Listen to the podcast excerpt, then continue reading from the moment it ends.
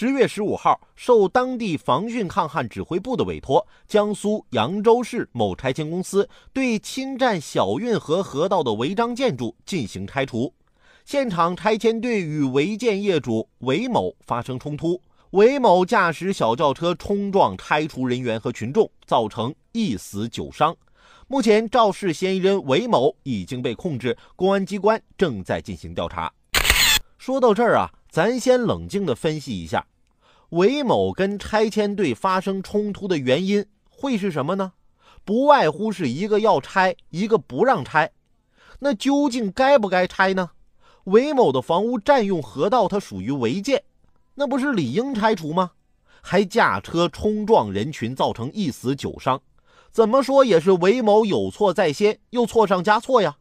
可没想到新闻下边的评论。比新闻本身还精彩，有人说什么啊？该换大一点的车，还有人说啊，装的好，咋的？这些网友，你们是看热闹不怕事儿大吗？违法私建、罔顾他人生命的做法值得称赞吗？一些人啊，在微博上就很嚣张，一副与世为敌、举世无双、谁都不行就我最对的样子，还骂这个骂那个的。其实现实中这些人压根儿就不敢骂人，为什么呢？因为现实里的人能揍着他呀。